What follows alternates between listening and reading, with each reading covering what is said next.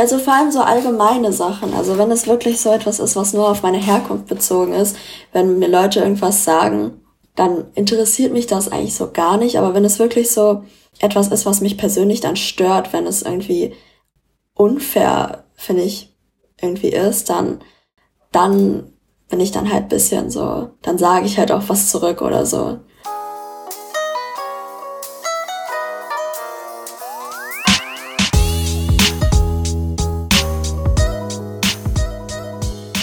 Bevor wir zu der Folge mit Lola kommen, noch kurz der Hinweis, diese halbe Kartoffel-Sport-Episode wird präsentiert und unterstützt von Integration durch Sport. Das Bundesprogramm wird vom Bundesinnenministerium und vom Bundesamt für Migration und Flüchtlinge gefördert. Das war das und jetzt geht's los. Viel Spaß beim Hören. Herzlich willkommen zu einer neuen Folge von Halbe Kartoffel. Mein Name ist Frank und ich freue mich sehr, heute im Podcast begrüßen zu dürfen Lola Liang. Hi. Hallo. Hi. Wir sind nicht im selben Raum. Wir sitzen uns zwar gegenüber, aber äh, virtuell. Also du bist in Frankfurt, oder? Ja, in Frankfurt. Genau, ich bin in Berlin und ja, wir zoomen, wie man das heute so macht in der Zeit der Pandemie. Wie geht's dir äh, mit den neuen Bestimmungen? Ist es äh, schwierig oder hat sich viel geändert bei dir? Also ich komme damit klar. Also unter den Umständen geht's mir gut. Ja, okay. Wir reden gleich ein bisschen freier, aber erstmal musst du ein paar bürokratische Hürden absolvieren. Äh, es ist gar nicht so leicht, sage ich mal, erst von vornherein. Und zwar als erstes haben wir die Passkontrolle. Ne? Wir müssen ja auch gucken, ob du tatsächlich so richtig gut Deutsch bist, ob du hier in den Podcast rein darfst. Hast du denn einen Pass dabei? Ja. Soll ich den kurz zeigen? Genau, zeig mal irgendwie so in die Kamera, mal sehen, ob wir das hinkriegen. Okay, dann lese ich mal vor, das, was ich vorlesen darf. Also Lola Liang, du bist in Frankfurt geboren am 1. Mai 2004. Okay, also das heißt, du bist jetzt 16. Ja, genau. Von wann ist das Foto? ich glaube, als ich fünf war. das sieht jetzt nicht mehr so aus wie du. Und äh, lustigerweise ist das ja dein Reisepass, ne? Das heißt. Ja, genau. Was mit dem Perso? Den habe ich noch nicht beantragen lassen. Hast du noch nicht beantragt? Ja, hat ja noch Zeit. Steht da irgendwo auf der Rückseite noch, wie groß du bist und welche Augenfarbe? Ich glaube nicht. Ah, okay. Aber du weißt es ja vielleicht auswendig, wie ja. groß du bist. Ich bin äh, 1,63 und habe die Augenfarbe dunkelbraun. Ah ja, okay. 1,63 Meter. Wie groß sind deine Eltern? Mein Vater ist 1,80 oder 1,82, so um den Dreh. Und meine Mutter ist 1,64. Oh ja, okay. Dann bist du im, auf jeden Fall im Rahmen, kannst sogar noch größer werden vielleicht. Ja. Mal gucken. ja, okay. Dann gibt es jetzt die obligatorische Frage und da interessiert mich sehr, ob das eine Frage ist, die du häufiger bekommst oder nicht. Und zwar äh, die Frage, woher kommst du denn eigentlich? Also eigentlich, meine Wurzeln liegen in China. Meine beiden Eltern kommen daher, aber ich wurde in Frankfurt geboren und bin auch hier aufgewachsen. Ja. Äh, äh stellen dir öfter Leute die Frage oder kriegst du das gar nicht so häufig? Ja, doch. Also es bei neuen Gruppen, bei Menschen, die ich noch nie getroffen habe, dann kommt schon öfters die Frage. Ja. Und auch so, woher kommst du eigentlich oder wie, wie fragen die das? Ist denen das unangenehm? Ja, also es ist immer so, es ist immer so gemischt. Also sie fragen dann so, und woher kommst du? Und als erstes sage ich dann immer Frankfurt, weil ich halt daherkomme. Aber dann meinen sie so, ja, aber eigentlich, woher kommst du eigentlich? Ah, okay. Und dann meine ich damit, wo meine Wurzeln liegen und dann sage ich China. Und wie ist dann die Reaktion auf China? Ist dann so, ah ja, habe ich mir gedacht oder ah cool oder eher so, hm. Ja, so, ah cool, China ist ein cooles Land oder so. Ja, okay. ja. Alles klar. Gut, dann kommen wir jetzt zur nächsten Rubrik. Der Mitgliedsausweis. Nur kurz drei Fragen zu deiner äh, sportlichen Herkunft, weil wir ja mhm. jetzt hier in der sportlichen Folge von Halbe Kartoffel sind. Nummer eins, und die habe ich jetzt umgestellt, normalerweise ist das die zweite Frage. Was ist deine, deine erste sportliche große Liebe? Meine erste sportliche große Liebe ist Eishockey. Ah ja, okay. Hast du, noch, hast auch noch eine zweite oder ist das die einzige? Es ist, glaube ich, meine einzige, weil ich keine Zeit für eine andere Sportart hätte. Okay. Nummer zwei, wie hieß dein erster Verein? Löwen Frankfurt. Oh ja. Also ist er immer noch. Gut. Nummer drei. Was ist deine größte Stärke in deinem Sport? Meine größte Stärke. Ist immer schwierig selbst zu sagen, was die größte Stärke ist, aber ich denke so, diese Zielstrebigkeit immer weiterzumachen und bis zur letzten Minute zu kämpfen und ja, der Rest kann sich immer verbessern, deswegen sehe ich da nicht so die größte Stärke drin, weil mein Schuss könnte besser sein, ich könnte schneller sein und deswegen denke ich, das ist so dieser Wille, der da ist. Ah, okay. Hast du einen Spitznamen? Viele nennen mich Loli, aber das ist jetzt auch so ein bisschen seltener geworden. Aber du hast keinen Spitznamen sozusagen auf den Sport bezogen? Mm, nee, eigentlich nicht. Mhm. Welche Nummer hast du? Die Nummer 21. Also es ist unterschiedlich, aber in meinem normalen Jungsverein habe ich eigentlich immer die 21 gehabt. Und Zufall oder hast du die die extra ausgesucht? Ich glaube, es war sogar Zufall und dann hatte ich die ein Jahr lang und es hat sich dann immer so weitergezogen, bis ich halt nach elf Jahren immer noch die 21 ah, habe. okay. Ja, schön. Okay, jetzt hast du es gleich geschafft. Jetzt kommt noch der Klischee-Check. Also einfach sieben Thesen zu dir, zu deiner Herkunft, zum Eishockeyspielen. Einfach, was mir so eingefallen ist. Zum Teil natürlich auch klischeebehaftet. Und da bin ich mal gespannt, was du sagst. Du sagst einfach nur Ja oder Nein. Oder kannst natürlich auch noch ein bisschen was dazu sagen. Ne? Also, das geht ja auch. Nummer eins. Die Menschen machen sich über deinen Namen lustig. Nein. Also es ist, es wird, mein Name ist halt auch relativ normal. Ich habe jetzt auch keinen asiatischen Vornamen. Lola ist, denke ich, also es ist jetzt nicht typisch deutsch, aber es ist halt leicht zu merken, ist leicht zu sagen und ja. Und macht sich keiner über Lola in Anführungszeichen lustig oder gibt es immer so, oh, Lola rennt und sowas? Also Lola rennt wird sogar oft in Bezug zum Eishockey gesagt, weil ähm, es halt sie in dem ganzen Film durchgängig läuft und es actionreich ist und es dann vergleichbar mit Eishockey ist. Aber ähm, lustig gemacht wird, macht sich eigentlich keiner mhm. drüber. Ja, haben deine Eltern, glaube ich, ganz gut ausgewählt. Das ist so ein Name, den kann man irgendwie überall ganz gut sprechen. Ne? Also selbst Asiaten, ja. zum Beispiel ja. Frank. Frank ist jetzt nicht so leicht zu sprechen. Also meine Eltern können das zwar, aber jetzt äh, andere Asiaten ist es dann eher, das ist dann schwierig so, ne? Aber ähm, mittlerweile ist es, glaube ich, immer so, dass Leute, oder zumindest Leute, die irgendwie jetzt einen anderen Hintergrund haben, dass sie sich überlegen, okay, kann man den Namen in China aus gut aussprechen, kann man den in Deutschland gut aussprechen ähm, und wo, ja, was, was macht das auch für einen Eindruck? Ne? Also wenn du jetzt einen total schwierigen chinesischen Namen hättest, den in Deutschland kaum einer sprechen könntest, dann ist es halt anstrengend. Ja. Okay. Nummer zwei, du liebst chinesisches Essen. Jein. Oh, da habe ich jetzt, das habe ich ja anders erwartet. Jein, okay. Es gibt Sachen, die ich sehr, sehr mag und die ich auch vermisse, wenn ich in Deutschland bin. Aber es gibt auch Sachen, die ich persönlich nicht so mag und ich auch sehr gut ohne leben, mitleben, also ohne das Essen leben könnte. Okay, was ist so die eine Sache, die du sofort essen würdest, wenn du jetzt in China wärst? Ich glaube Peking-Ente. okay. okay, sehr gut. Nummer drei. Du hast strenge Eltern. Hm, auch jein. es kommt immer auf den Bereich an und es hat sich mit den Jahren auch eher so entwickelt, dass sie immer weniger streng wurden und mir eigentlich immer mehr Freiheiten lassen und nur noch wirklich in bestimmten Situationen wirklich sagen so, nein, das darfst du jetzt gar nicht oder so. Und sonst ist eigentlich, dass ich ziemlich viele Freiheiten habe und sie gar nicht so dieses typische, diese typische strenge asiatische Familie sind. Ah, okay. Wer ist strenger, Mama oder Papa? Unterschiedlich. Es kommt immer auf den Bereich an. Ich sehe schon, du bist sehr diplomatisch, das ist sehr gut. Aber es stimmt, ja, ja, genau. Es kommt immer so auf den Bereich an und was sozusagen dann die einzelnen Elternteile damit verbinden. Ne? Nummer vier. Seit Corona bekommst du mehr rassistische Sprüche zu hören. Hm, ja. Ja, okay. Ja. Was sagen die Leute so oder was gibt es da zu hören? Also vor allem kommt es, glaube ich, bei fremden Leuten seitdem öfters vor, dass man einfach an jemanden vorbeiläuft, er dann hustet und Corona sagt oder so. Das kommt öfters vor und auch, ähm, ich weiß nicht, dass die Menschen vielleicht auch ein bisschen unfreundlicher asiatischen Leuten gegenüber gestimmt sind.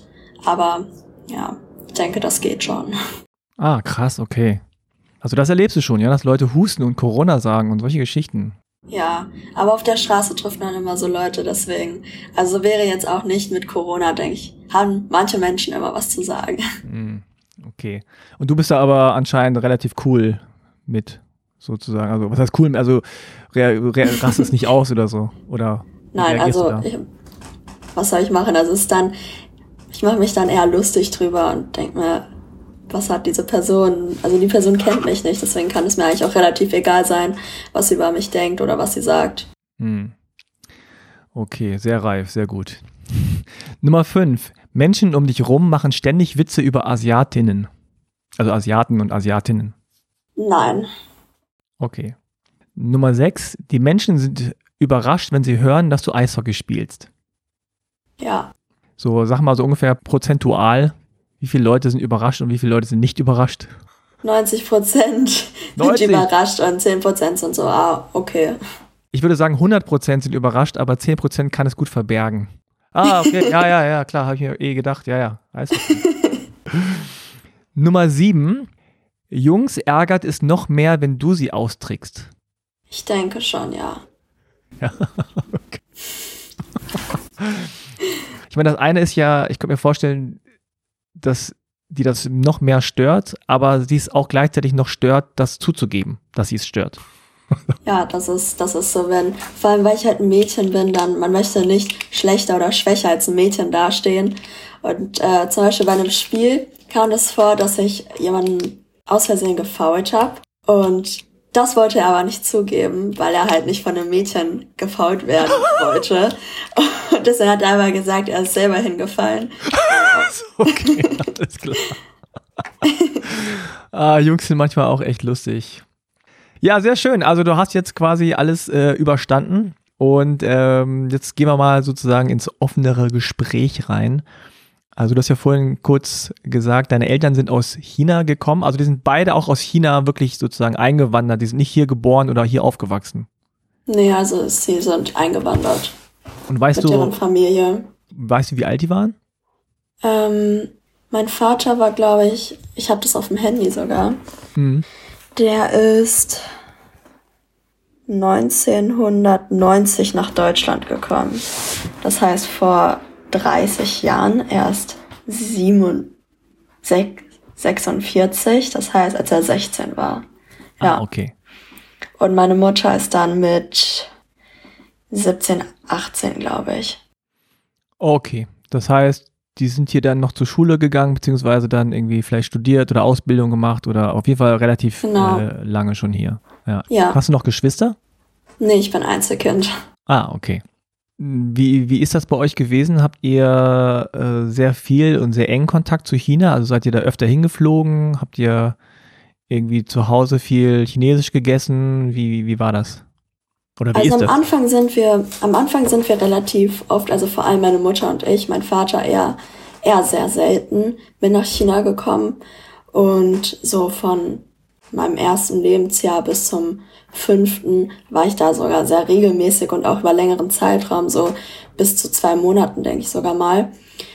Aber seit ich fünf bin, wo das auch mit Eishockey und allem angefangen hat, ist es dann halt unregelmäßiger geworden und wenn dann auch nur noch für so zwei, drei Wochen oder so. Es ist dann immer weniger geworden und jetzt durch Corona war ich jetzt auch schon zwei Jahre, glaube ich, nicht mehr da oder so. Mhm. Und Essen tun wir eigentlich, also meine Mutter kocht sehr gut Chinesisch und das essen wir auch eigentlich regelmäßig und ja. Hm. Was ist so die erste Erinnerung oder was sind so die ersten Assoziationen, wenn du so an China denkst? Also was ist das erste, woran du dann denkst? Eigentlich meine Großeltern so und alles so, was mit denen zu tun hatte, einfach die Tage und Wochen, die ich bei denen hatte, weil es halt jetzt so lange her ist und es einfach zu was Besonderem geworden ist, sie überhaupt so sehen zu können. Und es dann immer einfach mit ihnen essen zu gehen, mit ihnen ins Zoo zu gehen. Einfach so alltägliche Sachen, die man manchmal gar nicht so wertschätzt, aber sie dann letztendlich wirklich meine Erinnerungen prägen, so. Mhm. Und du sprichst anscheinend dann auch Chinesisch. Ja, genau. Ja. Und mit deinen Eltern hast du damit, sprichst du mit denen Chinesisch oder mit denen Deutsch? Äh, mit meiner Mutter spreche ich nur Chinesisch und mit meinem Vater aber mehr Deutsch eigentlich. Mhm. Also meistens Deutsch und ab und zu Chinesisch. Ja. Und dein Vater spricht wahrscheinlich dann auch besser Deutsch als deine Mutter? Ja, er spricht fließend Deutsch. Okay. Wenn du so an China denkst, was für eine Art von Gefühl hast du dazu? Also ist das so ein warmes Heimatgefühl oder ist das so ein, so ein Urlaubsortgefühl? Äh, Kannst du das irgendwie beschreiben? Also ich würde es nicht als Heimatgefühl bezeichnen, weil ich das gar nicht als meine Heimat eigentlich sehe. Also ich assoziiere das eher mit die Familie wiedersehen und so eine eher so als Urlaub, statt irgendwie zurück in die Heimat zu kommen, weil so meine Heimat ist eigentlich so gerade hier, wo ich jetzt bin. Ja.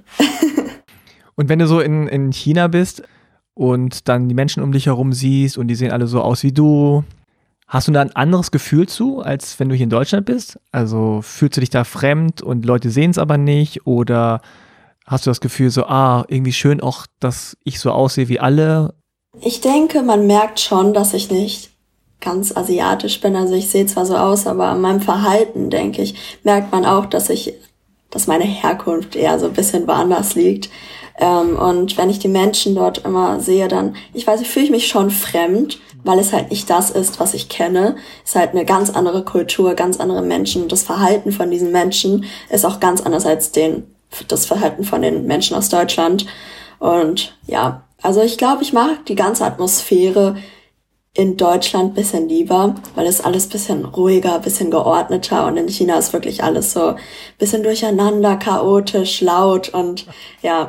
Also ich denke, für so ein, zwei Wochen ist das immer cool, aber für längeren Zeitraum wäre es mir, glaube ich, zu viel. Wo seid ihr denn dann, wenn ihr in China seid? In Peking. Ah, okay.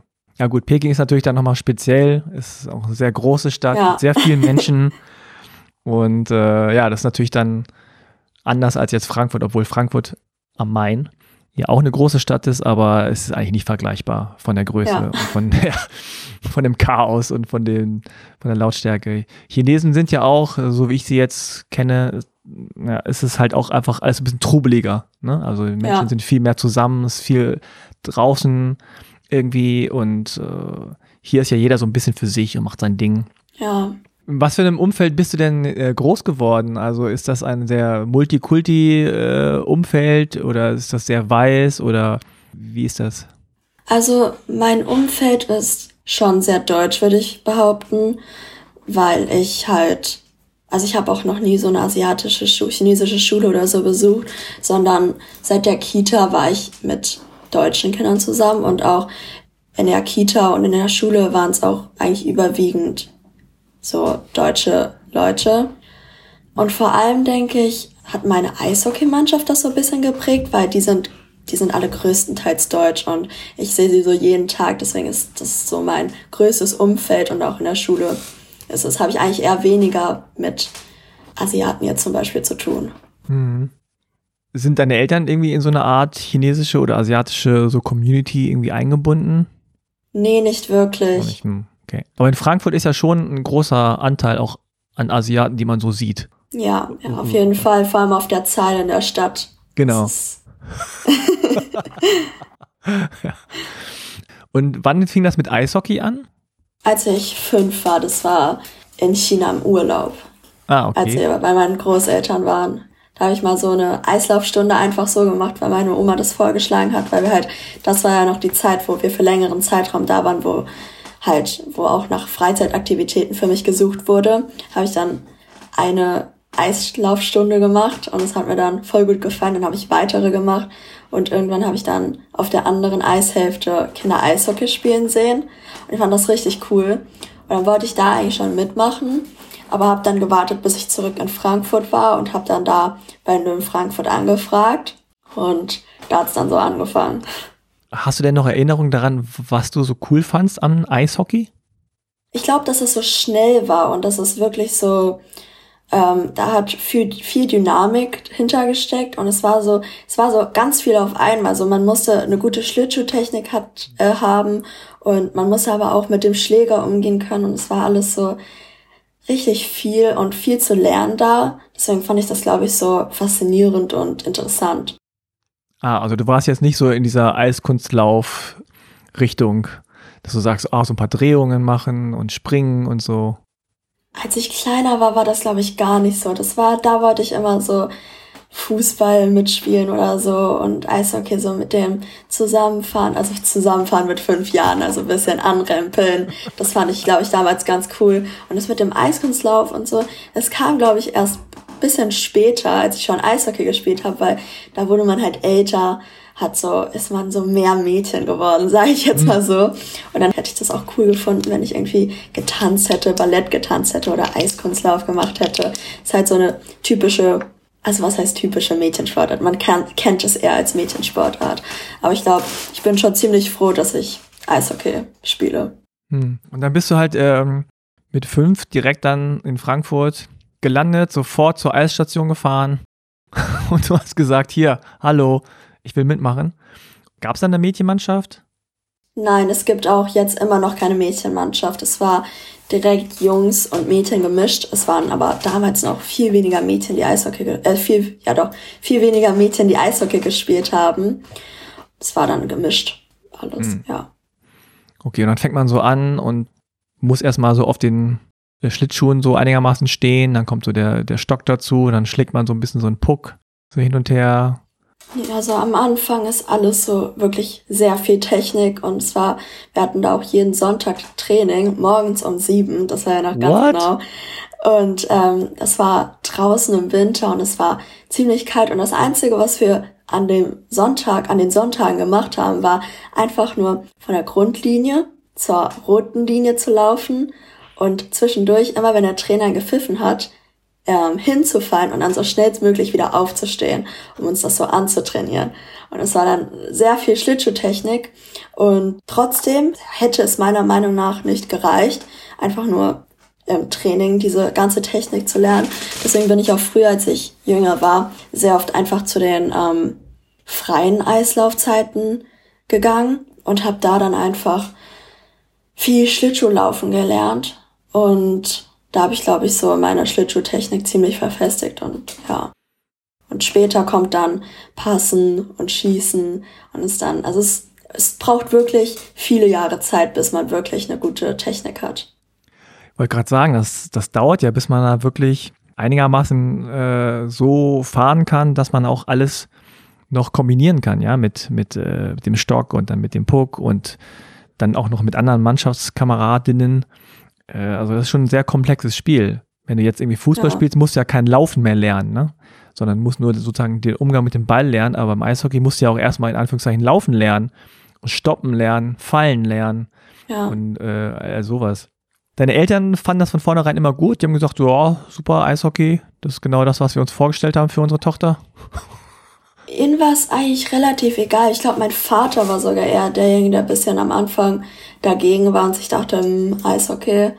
Aber ja, es gab eigentlich nie wirklich eine Diskussion darüber, ob ich das machen darf oder nicht, sondern es war halt, ist mir in den Kopf gekommen und dann habe ich es versucht und bis jetzt durchgezogen. Also jetzt mittlerweile, wo es härter wird, vor allem weil die Jungs auch älter und kräftiger werden, ist natürlich so, bekomme ich viel mehr ab körperlich so als früher. Und ist dann immer, denke ich, bisschen härter für die Eltern und Großeltern, das dann so mitzubekommen und anzusehen. Ja, aber immerhin hast du ja Schutzkleidung an. Das ist ja, ja. ist ja schon mal ganz gut. Gab es bei dir so einen Moment, wo du irgendwie gemerkt hast, dass du gut bist, dass du vielleicht besser bist als die anderen, dass du irgendwie Talent hast oder so? Ich glaube, es gab, gab keinen wirklichen Moment. Es war oder obwohl es war, glaube ich, einfach diese erste Eislaufstunde, wo ich das erste Mal Schlittschuhlaufen war und es eigentlich wirklich für den Anfang echt gut war und ich und es mir auch so so viel Spaß gemacht hat und ich auf also ich bin zwar hingefallen und so, aber es hat es war direkt so, als wäre da so als hätte es einfach so gepasst und irgendwie da also Talent ist denke ich muss bisschen dabei sein, weil dass man das so lange durchzieht, braucht zwar also viel Disziplin, viel harte Arbeit, aber ich denke halt auch einen bestimmten Anteil an Talent und ähm, ein also einen richtig krassen Moment, wo mir das aufgefallen ist, gab es jetzt nicht, aber mhm. ich denke schon, dass ich zumindest ein bisschen Talent habe. Ja, ich glaube auch. Es ist ganz interessant, äh, was du sagst, weil am Anfang, glaube ich, ist es einfach wichtig, dass dir es Spaß macht, ne? Und dass du das irgendwie das Gefühl hast, so, das ist irgendwie so natural, auf dem Eis zu sein. Also ich habe das Gefühl, dass du auf dem Eis warst und dann irgendwie das Gefühl hattest, so, ja, hier fühle ich mich wohl. Ne? Ja. Und manche haben das vielleicht beim Schwimmen im Wasser, manche haben das irgendwie auf einer Laufbahn.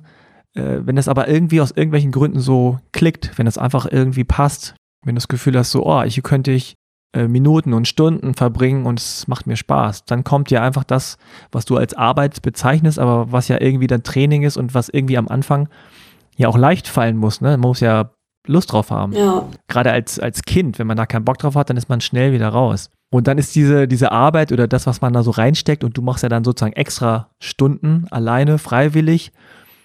Das machst du ja nur, weil du Lust drauf hast. Zwingt dich ja keiner. Und dann kommt es natürlich dazu, dass man halt vielleicht auch deswegen Lust hat, weil man sich auf dem Eis irgendwie gut bewegen kann. Vor allem als kleines, als kleines Kind finde ich das besonders also wichtig. Also da war Spaß wirklich der Hauptfaktor, wenn man, wenn man irgendetwas gemacht hat. Also es hat sich mit den Jahren immer mehr, also der Spaß ist, wurde ein bisschen zurückgeschraubt. Also man hat noch Spaß dabei, aber man spielt nicht, um Spaß zu haben jetzt mittlerweile. Aber als man kleiner war, war glaube ich das, also hätte ich keinen Spaß gehabt, hätte ich einfach aufgehört und hätte auch nichts dafür gemacht. Also hm. gar nichts. Ja, wie war das so mit den äh, Jungs? Also ich würde, könnte mir jetzt vorstellen, dass je älter du geworden bist, dass dann vielleicht immer links und rechts so Leute wieder aufgehört haben mit Eishockey, du bist dran geblieben, dann kamen wieder ein paar neue vielleicht. Aber äh, je größer und älter du wirst und je besser sozusagen die Competition wird, desto mehr wird ja da auch so in Anführungszeichen ausgesiebt. Mhm. Und war das so bei dir, dass du dann irgendwann auch sozusagen die einzige äh, weibliche Spielerin warst oder gab es ein paar andere noch dazu oder wie war das? Also in meinem Jahrgang, also es wechselt ja immer, ich bin ja 2004 und es wechselt pro Jahr immer, dass wir mit den 2005ern spielen in einem Jahr und im nächsten Jahr dann mit den 2003ern. Und in den drei Jahrgängen war ich schon, seit ich angefangen habe, eigentlich das einzige Mädchen. Deswegen ist es immer so dabei geblieben, denke ich. Also zwischendurch kam mal ein Mädchen, aber das hat dann nicht gespielt und es, also es sind wirklich viele gegangen wieder. Hm. Ja. Und aber das ist schon so, dass du jetzt ähm, bei den Löwen, also bei den Frankfurt Löwen, da jetzt auch mit vielen zusammen bist, die schon seit Jahren mit dir zusammen spielen. Ja, also es sind weniger geworden, hm. aber es ist immer noch ein großer Teil da, den ich wirklich seit ich fünf bin, kenne. Und spielst du jetzt, äh, wie ist was das, U17 oder? Ja, ich spiele U17. Okay. Ja.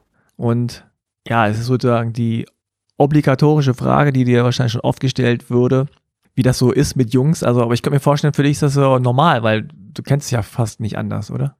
Ja, genau. Es ist auch nicht, dass ich mir, wenn ich in die Mannschaft gehe, denke, oh, jetzt sind es alles Jungs und ich bin das einzige Mädchen, sondern es ist wirklich so, dass ich mich in der Mannschaft so gar nicht so differenziere von denen so, sondern ich, ich bin dran gewohnt und kenne das nur so. Deswegen wäre es, glaube ich, auch komisch, wenn es auf einmal anders wäre. Hm. Das ist ja auch mit der Nationalmannschaft so, ist immer so ein ganz anderes Gefühl, wenn ich nur mit Jungs bin, normalerweise, und dann einmal im Monat oder so dann mit wirklich nur Mädchen zusammenspiele und meine Zeit verbringe, das ist dann was ganz anderes. Ist es für dich dann anders sozusagen oder komisch, in Anführungszeichen, mit Mädchen oder Frauen zusammenzuspielen? Ja, schon, es ist eine andere Spielweise, weil da wird viel mehr auf so das Taktische noch mehr geachtet und auf die Technik noch mehr, weil ähm, ich denke, Männer halt einen Vorteil mit der Schnelligkeit und der Kraft trotzdem noch haben und ähm, ist dann auch in der Kabine so die Stimmung und generell die Themen, über die geredet werden, sind dann ganz andere und ist halt, ich weiß nicht, es ist immer anders mit Mädchen zu reden als mit Jungs. Also findest du es besser oder schlechter oder einfach nur anders? Genauso gut? Es ist einfach anders. Also hm. es ist mit Jungs einfach so mehr lustig und mehr so mehr so auf Sachen bezogen, die nichts mit Jungs zu, zu, zu tun haben, richtig so. In den Mädchenmannschaften wird mehr über Jungs geredet und generell über mehr Mädchenthemen, denke ich. Ah, okay. Aber jetzt ist natürlich so, wenn man irgendwie zehn ist oder elf ist, dann spielt das vielleicht nicht mehr so eine Rolle, aber dann wird man ja 15 und 16, dann kommt man so ein bisschen in die Pubertät, dann verändert sich der Körper, dann verändern sich die Interessen. Ist das ein Problem oder findest du das jetzt unangenehmer, jetzt sagen wir mal in so einer Kabine zu sein? Hast du da deinen eigenen Bereich oder gehst du dann, ziehst dich woanders um oder ist das alles egal? Du machst da so, wie du es immer gemacht hast? Also seit ich klein bin und angefangen habe, ähm, habe ich mich eigentlich immer so also die Ausrüstung habe ich in der Kabine ausgezogen, aber den Rest, halt die Schwitzwäsche und alles, bin ich dann auf die Toilette gegangen und habe das da umgezogen. Und wenn ich mal duschen wollte, dann habe ich immer vor den Jungs geduscht. Also bevor sie geduscht haben. Und ähm, das hat sich eigentlich bis heute so nicht verändert. Und mhm. sie ziehen sich auch immer noch mit mir um. Ich habe jetzt keine eigene Kabine oder so. Und es hat sich nichts geändert. Also mich stört es auch nicht wirklich, weil es halt so ist, seit ich klein bin. Ah ja, okay. Und sind die Leute denn überrascht, die im Eishockey-Kontext äh, irgendwie dich äh, kennenlernen? Sind die überrascht, dass du als Asiatin, also als asiatisch äh, gelesene äh, Mädchen oder Frau, dass du Eishockey spielst? Weil, also Eishockey und Asien oder asiatische Menschen verbindet man jetzt nicht sofort miteinander. Mhm. Ist das ein Thema? Eigentlich nicht wirklich. Also klar ist das immer so vielleicht ein bisschen überraschend, aber ich, mein Verhalten ist jetzt nicht so wirklich krass asiatisch oder so oder krass chinesisch einfach und ist halt, man assoziiert mich jetzt nicht mit, also so komplett als Asiatin, oha, so in China gibt's da überhaupt Eis oder so, so mhm. keine Ahnung. Ist halt, ist eigentlich kein großes Thema. Mhm. Du hast ja vorhin gesagt, dass durch Corona es schon immer so Sprüche gibt auf der Straße. Äh, gab es schon vor Corona auch äh, gewisse Dinge, die Leute gesagt haben oder gemacht haben oder so, die dich irgendwie gestört haben? Also gestört denke ich nicht, aber man nimmt das ja trotzdem wahr. Aber auf der Straße dann, wenn man an einer Gruppe von Jungs oder einfach einer Gruppe Jugendliche, Jugendlicher vorbeiläuft, dann kommen, also kamen auch mal so Sachen so wie, öh, Schlitzauge. Also das hört man ja auch alles öfters oder halt so Xing Shang Shang. Das kam alles schon vor. Und ähm, ich denke, am Anfang hat mich das schon verletzt, als ich da noch nicht so dran gewöhnt war, weil als man ganz jung war, haben die Kinder ja noch nicht so richtig differenziert zwischen du bist Deutsche, du bist Asiatin, du bist, also du kommst irgendwo anders her als wir. Aber mit dem Alter hat sich das verstärkt und mit dem Alter hat es sich aber auch so entwickelt, dass ich, dass mir das so wirklich egal geworden ist, weil ich halt so, das gehört irgendwie so ein bisschen dazu. Ah, okay. Wie meinst du das? Das gehört dazu? Also das ist einfach, das muss man sozusagen einfach akzeptieren, dass es solche Leute gibt. So in der, in ja, es, man muss halt akzeptieren, dass man in diesem Land anders aussieht als die anderen und ähm, dass manche Menschen vielleicht nicht so cool finden oder nicht tolerieren, akzeptieren, ich weiß nicht. Und ja. Naja, du bist ja sehr, also, äh, also nach dem Motto, man kann dir ja auch nicht ändern. Also äh, fängst jetzt nicht an, irgendwelche Diskussionen zu führen, sondern die sagen das, das geht im einen Ohr rein, anderen wieder raus. Ja, so vor allem so allgemeine Sachen. Also wenn es wirklich so etwas ist, was nur auf meine Herkunft bezogen ist, wenn mir Leute irgendwas sagen, dann interessiert mich das eigentlich so gar nicht. Aber wenn es wirklich so etwas ist, was mich persönlich dann stört, wenn es irgendwie unfair, finde ich, irgendwie ist, dann, dann bin ich dann halt bisschen so, dann sage ich halt auch was zurück oder so. Hm. Ja. Gab es schon mal so im Freundes- oder Bekanntenkreis so Sprüche, die nicht so gemeint waren, in Anführungszeichen, aber wo du trotzdem sagst, so, hey, was soll der Scheiß? Ja, klar, also im Freundeskreis kommt das natürlich immer so ein bisschen vor, vor allem am Anfang einer, Freund, einer Freundschaft, wenn man noch so sich nicht so lange kennt und dann gerade enger wird miteinander und man so lockerer miteinander wird, dann kommt schon mal so ein Witz, der, denke ich, halt auch einfach nicht böse gemeint ist, sondern einfach nur so, keine Ahnung, diese typischen Sprüche sind, die man einfach kurz, kurz raushaut. Mhm. Und ähm, klar finde ich das nicht cool, aber es stört mich auch nicht so sehr, dass es meine Meinung von dieser Person irgendwie ändern würde. Dann sage ich halt der Person so, yo, ich finde das nicht so lustig und ähm, dann lassen die es in Zukunft halt auch einfach. Ja. Ja, es, äh, man muss ja immer so ein bisschen unterscheiden können, ne? Also wie der Kontext ist und natürlich auch, wie es gemeint ist, aber gleichzeitig gibt es natürlich trotzdem so Sprüche, die dann irgendwie trotzdem rassistisch sind oder die trotzdem verletzend sind oder die trotzdem irgendwie nerven. Also mir sagen Leute auch auf der Straße mal ab und zu so, ey, ni hao. Man kann ja, ja natürlich sagen so, naja, die wollen dich halt begrüßen, das heißt ja Hallo, äh, so, ne? Äh, ist doch nicht so schlimm und so weiter. Aber klar, äh, mich nervt es halt trotzdem, so. Ja. Ähm, und ab und zu sage ich was dazu, manchmal sage ich nichts und, und äh, ignoriere das einfach. Ich finde das auch ganz gut eigentlich, wenn ich dann irgendwo lang fahre oder lang gehe und dann oder irgendwo bin und dann kommt irgendwer und macht einen Spruch und ich tue einfach so, als hätte ich nicht gehört, weil das wirkt dann immer für die Person total unangenehm oder peinlich, wenn die dann so ja. äh, und man reagiert gar nicht, dann steht das so im Raum und äh, dann ist so, äh, okay, ja. ja. Ist auch so. schlauer, einfach nicht so drauf einzugehen, denke ich, weil ja. dann steht man irgendwie ein bisschen genauso dumm da wie die Person, die das sagt, weil man einfach nicht auf wirklich so einen Mist eingehen sollte. Ja, genau. Klar, und dann gibt es auch natürlich auch manchmal Momente, wo man einfach das Gefühl hat, so, ey, jetzt reicht's, jetzt muss man mal was sagen. Also, ja. ich habe zum Beispiel letztens, äh, ich weiß gar nicht, ob ich das schon mal erzählt habe, so eine Situation gehabt, da war so eine Kita-Gruppe und dann hat, die, äh, hat der Erzieher irgendwie mit denen halt so äh, Ching Chang Chong gemacht und quasi mhm. hier so äh, Papier, Stein, Schere. Schnick, schnack, schnuck, ja. Genau, und da bin ich ja echt allergisch gegen. Also da war ich richtig aggressiv. Einfach so, äh, sozusagen so traumatische Kindheitserlebnisse. Ich kann das nicht, ich kann das nicht leiden, dieses Ching Chang Chong. Und dann habe ich den kurz mal rangewunken, den Erzieher, und habe dem gesagt, so hier, sorry, dass ich jetzt hier eingreife und so, aber ich würde es begrüßen, so nach dem Motto, wenn, wenn man nicht mal Ching Chang Chong sagt, weil äh, es äh, klingt vielleicht lustig, aber für, also ist für mich beleidigend so. Ja. Und dann war er so, hm, ja, okay, alles klar, verstehe. Was soll man denn sonst sagen? Und dann meinte ich, ja, Schnick, Schnack, Schnuck. Und er meinte, Schnick, Schnack, Schnuck, ist gut. Und dann ging er zurück zu dieser Gruppe, die vor diesem vor so einem Eisladen standen und meinte so, okay, Leute, Schnick, Schnack, Schnuck, alle so, Schnick, Schnack, Schnuck. ja, und die ganzen Kinder so. Ich dachte, ja, ist doch cool. Jetzt äh, ab sofort sagen die halt immer Schnick, Schnack, Schnuck. So. Ja. Klar, man will aber auch nicht immer derjenige sein, der ständig irgendwelchen Leuten irgendwas erklären muss. Ne? So, ja. ja auch keinen Bock drauf. Aber äh, wie ist denn das dann? Also, du bist ja dann irgendwie äh, immer weiter aufgestiegen, in Anführungszeichen. Also, du hast auf dich aufmerksam gemacht. Ja, Leute haben gesehen, dass du es kannst, dass du auch in der, in der Jungsmannschaft bei den harten Jungs so mitmachen kannst. Also, wie hast du sozusagen da deine, ich sag mal, Karriere gesehen? Ne? Hast du von vornherein gedacht, so, okay, ich will irgendwie Nationalspielerin werden, ich will Bundesliga spielen, ich will das irgendwie, ich will Profi werden oder hast du gesagt, naja, ich, ich mache das, solange ich irgendwie Bock darauf habe?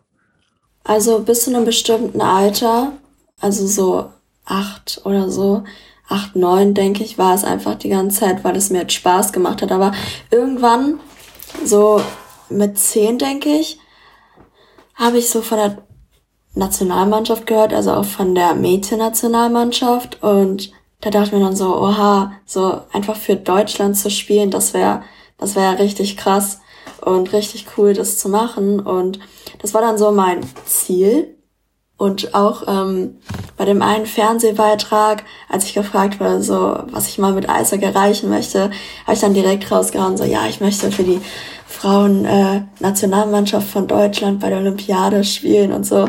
Aber so jetzt, wo ich wirklich so auf dem Weg dahin bin, aber wo der Weg halt trotzdem noch echt lang ist, obwohl ich schon, schon lange dabei bin, merke ich erst so, dass einfach echt leicht herausgesagt war und mir damals noch nicht bewusst war, wie viel Arbeit und wie viel Mühe und Zeit das beansprucht und wie hart ich dafür arbeiten muss. Deswegen, hm. ja. Jetzt ist es so, dass du für die Frankfurter Löwen spielst, bei den Jungs. Ja. Und du spielst aber auch noch in der Mädchenmannschaft oder einer Frauenmannschaft. Ich spiele noch in der Frauenmannschaft von Mannheim bei den Maddox Frauen und die spielen in der Frauenbundesliga, also die erste Bundesliga. Und ja, da habe ich so eine Doppellizenz, dass ich bei beiden Mannschaften spielen kann. Aber trainierst du auch bei beiden mit oder wie machst du das? Also ich trainiere eigentlich meistens nur in Frankfurt, weil der Weg nach Mannheim halt trotzdem da ist und nach der Schule wo ich, also ich habe eigentlich jeden Tag bis 17 Uhr Schule, ist halt dann schwierig, nach Mannheim zu fahren und wieder zurück. Vor allem, weil wir halt auch nicht, ähm, kein Auto haben und es dann halt auch nicht so einfach geht, einfach mal schnell irgendwo hinzufahren. Deswegen bin ich da eher selten. Aber wenn ich halt weiß, dass ich am Wochenende für die spielen werde, dann versuche ich eigentlich immer so freitags dahin zu fahren und ein Training mitzumachen, damit sich halt auch die anderen Mädchen in der Mannschaft ein bisschen auf mich einstellen können, weil es halt, weil es halt nicht so antrainiert ist, wie wir zusammen spielen und so, ja. Ja. Frauen-Bundesliga ist natürlich jetzt auch nicht so groß, ne? Ich glaube, es gibt wie viel? Sieben Teams? Ja, ich glaube so circa so. Ja. ja. Und das sind dann auch so Teams äh, aus so kleineren Gegenden, glaube ich, ne? Oft. Also. Äh. Ja, so kleinere Gegenden. In Bayern gibt es, glaube ich, viele. Genau. Aber ähm, es sind halt trotzdem echt starke Mannschaften, vor allem weil die Frauen, die in der Frauenbundesliga jetzt in den Frauenteams spielen, die spielen ja auch für die A-Nationalmannschaft der Frauen, die wirklich an der richtigen Weltmeisterschaft und so teilnehmen. Und es ist dann immer krass, wirklich so gegen Leute zu spielen, die an dem Ort sind, wo du mal hin möchtest. Ja. Wann kam denn sozusagen die erste Einladung zur äh, Auswahlmannschaft oder Nationalmannschaft? Ich glaube, als ich zwölf war.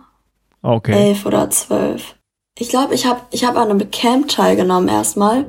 Und an dem Tag, wo das Camp stattfand, sind dann die zwei Nationaltrainer damals ähm, vorbeigekommen, um so eine kleine Sichtung zu machen, einfach so drüber zu gucken, so, okay, wer hätte das Potenzial dazu? Und das wusste ich aber gar nicht am Anfang.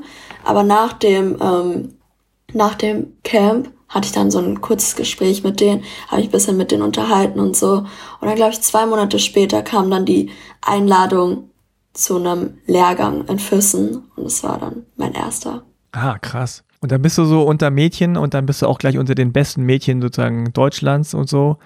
Kannst du dich daran erinnern? War das komisch? War das cool? Also jetzt so andere Mädchen zu sehen, die auch echt gut sind? Ja, es war auf jeden Fall cool. Es war auch wirklich, weil es spielen zwar nicht richtig wenige Mädchen, also es gibt schon eine große Menge an Mädchen, vor allem mit der Zeit ist auch mehr geworden, die Eishockey spielen. Aber es war trotzdem krass so zu sehen, dass Deutschland wirklich so groß ist und dass es wirklich so, so viele Mädchen auf verschiedene Städte verteilt gibt und die wirklich auch so Eishockey wirklich gut können und. Ja, das glaube ich. Und du bist ja dann auch in der Nationalmannschaft dann gekommen oder in die Auswahl, oder? Ja, Direkt? ja, ich wurde dann, also habe dann zum Kader gezählt, ja. Und warst du dann öfter so auch aus Schule raus und hast irgendwelche Turniere gespielt und so? Ja, also es gab ab und zu Lehrgänge während der Schulzeit. Das waren dann so drei Tage, in denen ich nicht, an denen ich nicht in der Schule war. Aber es gab auch so Turniere, Vier Turniere, wo ich dann vielleicht auch über längeren Zeitraum nicht da war. Das längste, glaube ich, war bei der EM in Finnland. Da war ich zwei Wochen nicht in der Schule. Und in Lausanne, also bei der Jugendolympiade, war ich auch zwei Wochen nicht in der Schule. Das war ja erst kürzlich jetzt, ne? Am Anfang des ja, Jahres. Genau. Gerade noch so vor Corona. Habt ihr noch Glück gehabt? Ja, genau. Ja. das war ja wirklich so das letzte Turnier, oder? Das war, war Februar oder so? Februar gab es noch so ein, so ein kleines Turnier. Ähm, das war aber was anderes. Aber Lausanne war im Januar und das war, glaube ich, das letzte große Event, was mm. stattgefunden hat. Oh, wow, okay. Das ist ja echt cool, dass ihr das noch mitgenommen habt. Wie war Lausanne? Ja. Also wie war das für dich? Olympia ist ja nochmal eine ganz andere Nummer. Ja, es war wirklich, wirklich ein krasses Gefühl. Das war wirklich so, man war wirklich stolz drauf, da zu sein. Und alles war auch wirklich so professionell. Man hat wirklich so, man hat nochmal so eine Motivation, denke ich, dafür bekommen, ähm, weiterzukommen und weiterzumachen und dann an der richtigen Olympiade teilzunehmen, weil das war schon so, das war schon so wirklich ganz anders und so ein ganz anderes Level und dann, nachdem man, mit dem Mal wollte man mehr erreichen, um öfters bei sowas dabei zu sein. Wie ist das? Also ich stelle mir das so vor, auch dieses olympische Dorf, das ist ja quasi so ein bisschen wie Klassenfahrt, nur mit ja. der Welt irgendwie. Und dann sind da so, keine Ahnung, 1000, 2000 äh, Kids aus allen Ländern und sehr nah beieinander und dann äh, spielt man da irgendwie zusammen gegeneinander, aber man macht ja wahrscheinlich auch irgendwie Party oder trifft sich und lernt sich kennen und andere Sprachen und ja. äh, gleichzeitig repräsentiert man Deutschland, also du hast dann auch irgendwie Sachen an, wo so Germany draufsteht oder Deutschland.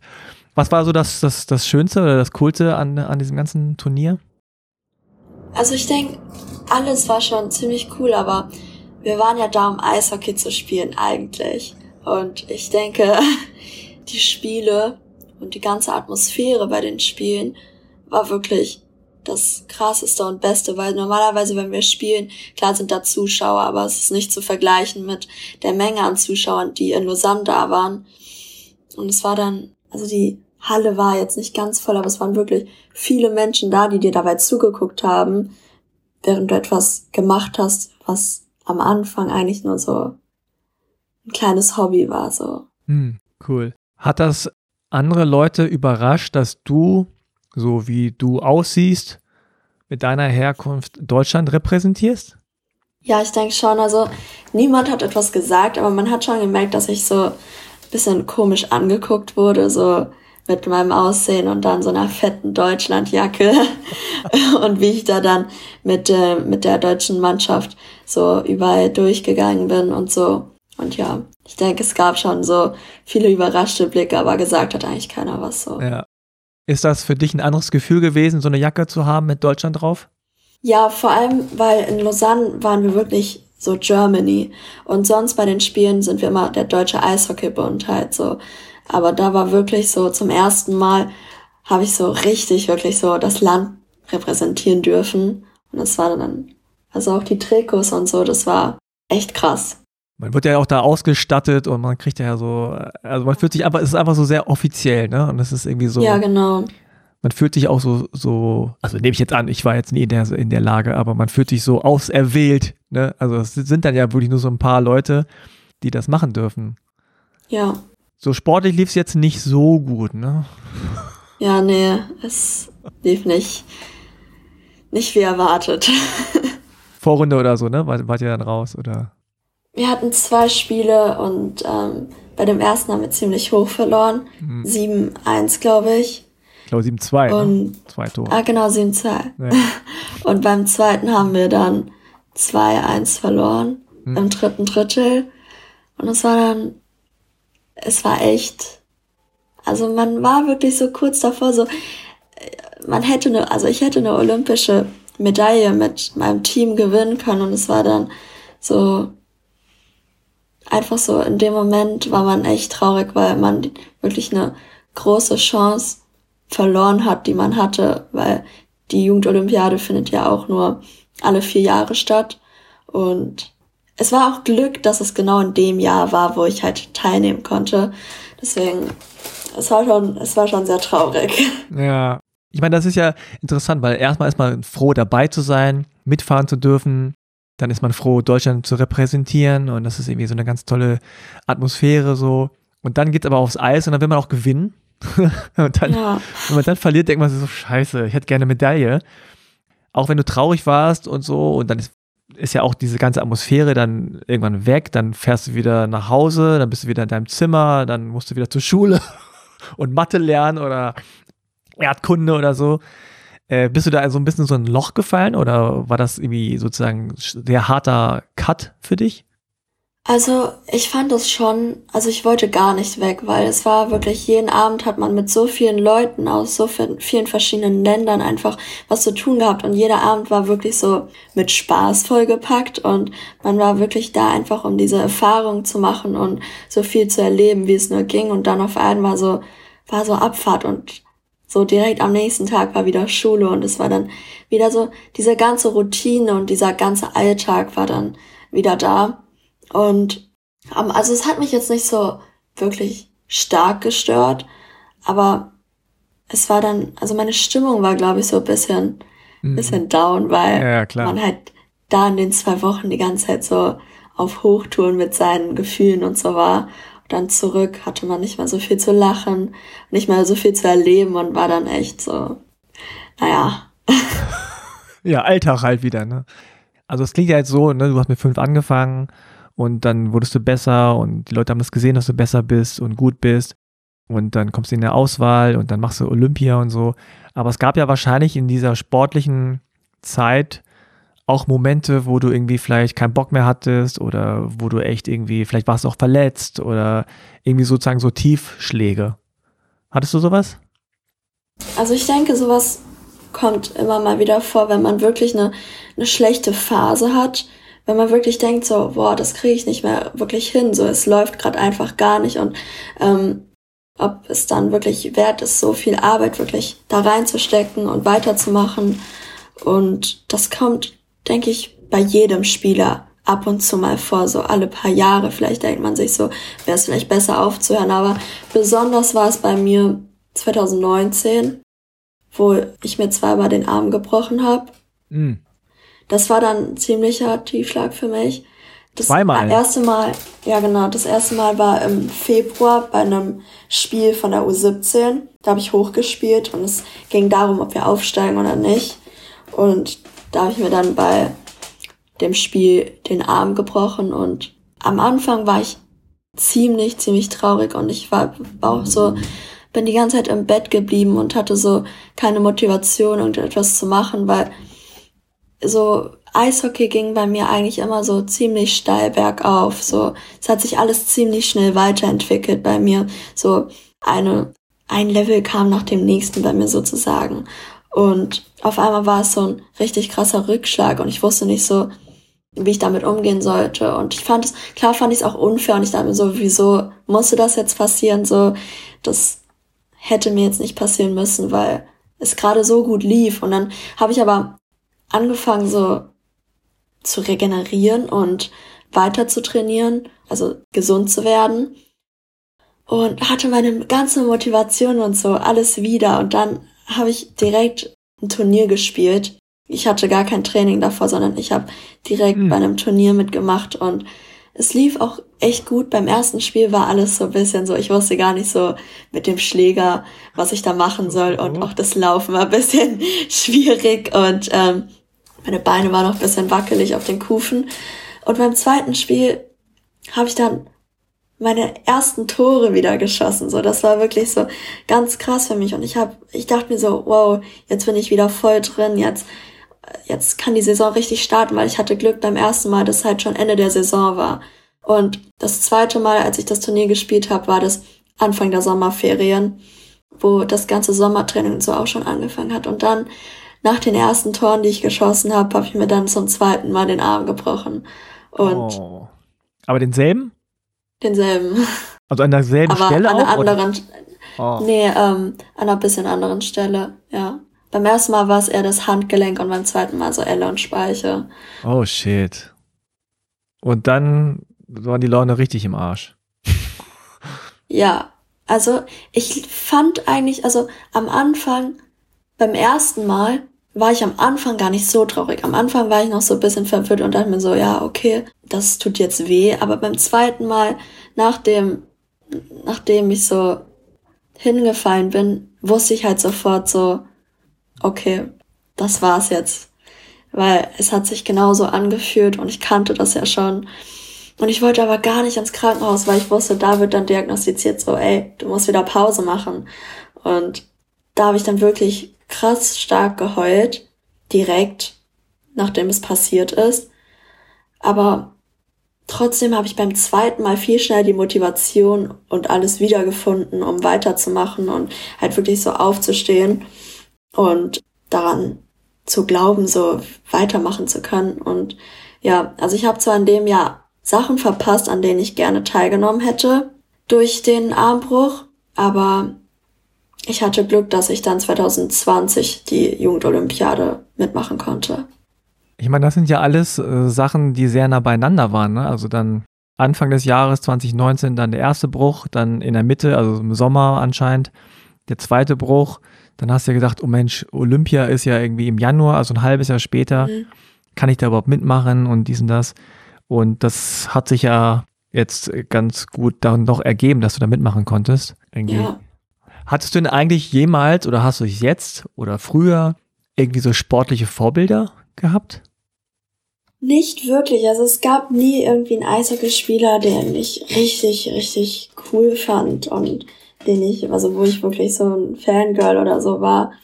Und generell kann ich jetzt auch nicht so viele Eishockeyspieler, aber ich glaube, eine Person, die so ein bisschen mein Vorbild war und ähm, die ich auch wirklich sehr, sehr cool fand, war Marin Valenti. Ich weiß nicht, ob du sie kennst. Nee. Die war Eishockeyspielerin und meine Trainerin und sie war, glaube ich, die erste Eishockeyspielerin, ah. Mhm. die auch für die Männer an mhm. ähm, so Meisterschaften, glaube ich, sogar teilgenommen hat. Und die hat mir auch viel beigebracht und auch in der Zeit, wo so wirklich so eine starke Lernphase von mir war, wo ich mir viel angeeignet habe, war sie sozusagen da und hat mir alles gezeigt und auch irgendwie gezeigt, dass man es auch als Mädchen weit, weit schaffen kann im Eishockey. Und ihre Unterstützung war halt auch immer sehr wichtig für mich und auch bis heute habe ich noch Kontakt zu ihr und ja, sie ist eigentlich so eine Eishockeyspielerin, die ich echt bewundere. Hm, cool.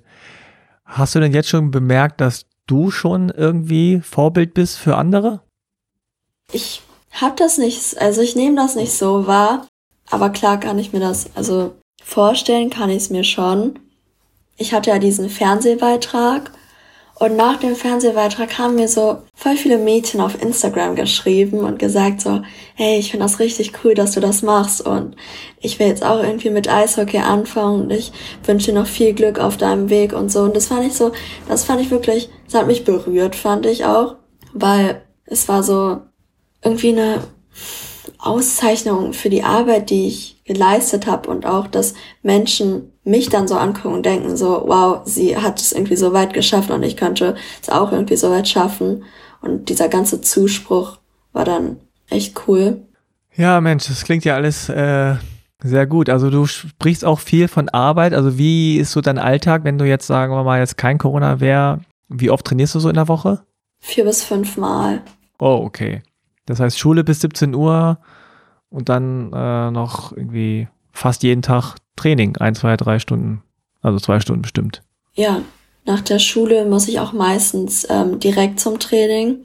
Meine Mutter bringt mir dann die Tasche immer zu einer Station und ich fahre dann direkt von der Schule aus zum Training und es dann zieht sich dann meistens so bis 20, 21 Uhr oder später. Und bis ich zu Hause bin, ist dann meistens 22 Uhr, ich weiß nicht. Ist dann oh. immer schwierig, dann noch das mit Hausaufgaben und allem zu vereinen. Aber irgendwann habe ich so eine Routine gefunden, so einen Rhythmus, in dem ich alles schaffen kann. Und es geht eigentlich. Also Schule kommst du durch, so. Ja, also es ist, ich gehe auf ein G8-Gymnasium und ähm, auch so ein altsprachliches Gymnasium, wo auch nicht so viel Wert auf zum Beispiel Sport oder so gelegt wird oder so. Hm, schade. Und ähm, aber ich bekomme halt immer frei und eigentlich auch die nötige Unterstützung, auch genug Unterstützung von der Schule aus.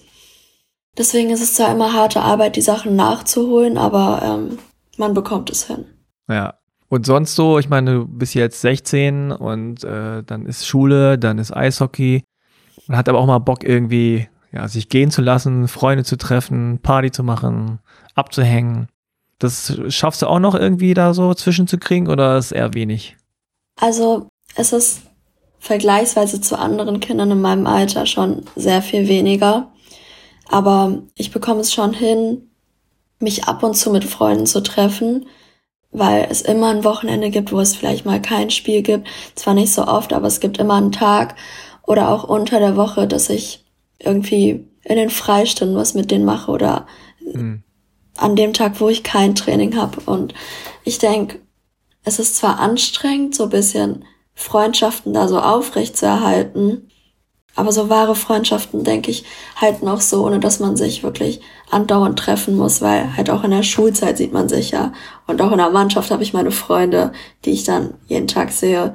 Und es dann ist ja nicht so, dass ich die ganze Zeit, also Einzelsport fände ich dann, glaube ich, bisschen schlechter, weil man da dann die ganze Zeit alleine ist und alleine arbeitet. Aber so als Mannschaftssport und so hat man ja eigentlich die ganze Zeit mit vielen Leuten was zu tun und es ist auch bisschen wie Freizeit.